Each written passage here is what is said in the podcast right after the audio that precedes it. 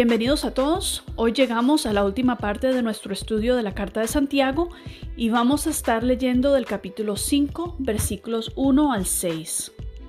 Voy a estar leyendo de la traducción Reina Valera contemporánea. Y dice así, Ahora ustedes los ricos, escuchen con cuidado, lloren a voz en cuello por las calamidades que les sobrevendrán. Sus riquezas están podridas y sus ropas están carcomidas por la polilla.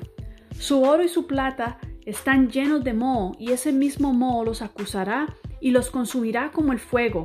Ustedes acumulan riquezas hasta en los últimos tiempos, pero claman contra ustedes los sueldos que, con engaños, no han pagado a los que trabajaron levantando sus cosechas. Y el clamor de esos trabajadores ha llegado a los oídos del Señor de los ejércitos. Aquí en la tierra ustedes han vivido rodeados de placeres y lo único que han logrado es engordar para el día de la matanza. A la gente honrada la han condenado a morir sin que ésta pudiera defenderse. Esta es la cuarta vez que Santiago habla acerca del dinero en la carta de Santiago. Y ninguna de las cuatro veces ha hablado de una manera buena. La primera vez que Santiago habla al rico es en Santiago 1, donde prácticamente le deja saber de que la salvación debe traer como humillación en términos de las riquezas que él tiene que se dar cuenta de que no son nada en comparación a lo que el hombre verdaderamente necesita. La segunda vez es en Santiago 2, donde le está hablando a los creyentes y les recuerda de que no deben de hacer diferencia en personas ni tratar a la persona que tiene eh, riquezas diferente a cómo tratan al pobre. Y en esta ocasión es un recordatorio, un recordatorio también a las personas que eran de un estatus más alto, hacerles recordar de que no deben de tratar a la persona que no, no tenía ese mismo estatus o que era pobre, mendigo en ese sentido, tratarlo diferente a como tratarían a cualquier persona de su mismo círculo. En el capítulo 4 le habla a los comerciantes que tenían por prioridad ir de una ciudad a otra para generar más dinero y les hace el recordatorio de que la vida en sí está en las manos de Dios y que la importancia debería de ser obviamente en buscar la voluntad de Dios. Y ahora en el capítulo 5 le dedica todo un pasaje a hablarle a los ricos directamente. Si vemos cómo comienza el capítulo, esta vez él no comienza con las palabras hermanos, Quiere decir que no estaba dirigiendo sus palabras al creyente, sino va directamente al rico que obviamente no es creyente.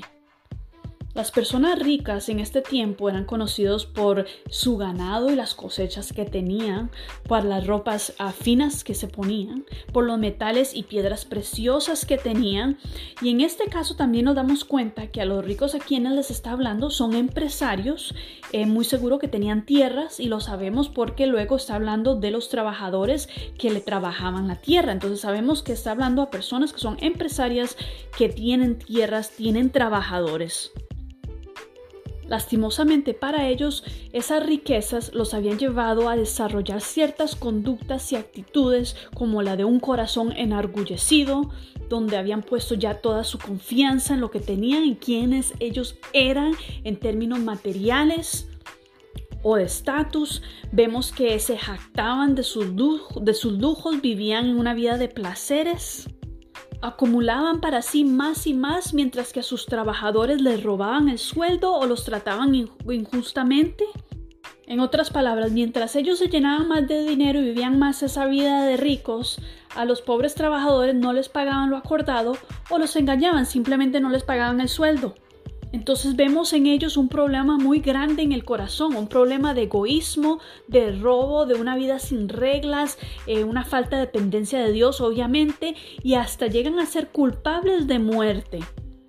Ahora uno se pregunta por qué culpables de muerte, o sea, cómo llegan ellos de pronto ya hasta ser eh, personas que han matado a alguien. Bueno, no necesariamente o directamente, sino que al no pagarles a los trabajadores su sueldo, muchos de ellos entonces ya no tenían para comer. O sea, estas eran personas que obviamente dependían de su trabajo, no eran personas que ganaban mucho dinero y si se había acordado a lo que se les iba a pagar, al ellos no pagarles o, no pagarles lo acordado, hacían que estas personas entonces pasaran por una situación muy difícil donde no tenían por cómo suplir para sus familiares, no tenían de dónde sacar para la comida, tal vez en algunas veces se tenían que pedir préstamos y al pedir préstamos llegaba un punto donde no podían pagar a sus prestamistas y al no poder pagar, entonces terminaban en una prisión y una vez más llegamos a hablar de personas que podían perder hasta su vida, sea por falta de alimento o sea por estar en la cárcel injustamente. También con sus riquezas generaban cierto poder, donde podían llevar entonces a muchos de sus trabajadores a acusarlos injustamente y los llevaban a corte donde obviamente iban a ganar porque los otros no tenían cómo defenderse. Entonces podemos ver que el dinero en estas personas los había llevado a, endiosarse, a creerse que prácticamente ellos reinaban en ese lugar y podían hacer como quisieran y que nunca nadie se iba a dar cuenta ni nadie los iba a juzgar porque al final del día ellos eran los ricos y podían hacer lo que ellos quisieran como quisieran. Entonces podemos ver que su orgullo en ningún momento estaba generando conductas que concuerden con las actitudes y la forma de actuar de una persona que sí era creyente. Esta es entonces la tercera vez que Santiago vuelve a recalcar una vez más que las riquezas terrenales son pasajeras y no debería de ser el enfoque del ser humano. Santiago le recuerda que su ganado y sus cosechas se van a pudrir, que sus ropas finas se van a llenar de moho y sus metales y piedras preciosas se van a llenar de rumbre. Es más, les deja saber que mientras ellos están viviendo su vida de rico en la tierra, son culpables hasta de muerte por las injusticias que están cometiendo. Entonces el pasaje se divide en dos partes. El primer mensaje es un mensaje al rico donde le está dejando saber al rico lo que le espera. No por tener riquezas en sí, sino por la actitud, conducta y comportamiento a la cual su riqueza lo ha llevado, que es completamente contraria a la vida que Dios espera de uno. Y es que lastimosamente las riquezas en sí vienen con sus propios problemas. El ser humano tiene que luchar constantemente en contra de su orgullo, de su egoísmo, de los placeres, de las tentaciones, de todo lo que esas riquezas en sí atraen. Y sabemos que esa lucha no es fácil, por lo cual Jesús dice que le es más fácil a un camello entrar por el ojo de una aguja que un rico entrar al reino de Dios. Y lo podemos ver aquí en Santiago, todas las cosas que empiezan a salir del corazón de esas personas que han llegado a cierto nivel de riqueza. La segunda parte del mensaje es dirigida a esos obreros que han sido tratados injustamente. Y para eso tenemos que seguir leyendo a partir del versículo 6 donde vemos que el tono ya ahora cambia y se dirige al pueblo, donde ahora se enfoca en darles ánimo, ya que ellos son los que han estado sufriendo esta clase de injusticias y les da ánimo, les recuerda a esperar en Dios, a tener paciencia, a estar firmes y con las palabras que dirigió a los ricos les deja saber que Dios sabe muy bien lo que ha sucedido, Él está bien consciente de la forma que han sido tratados y cada quien pagará su condena por lo debido. La carta de Santiago luego termina entonces con un llamado a la oración y a la paciencia.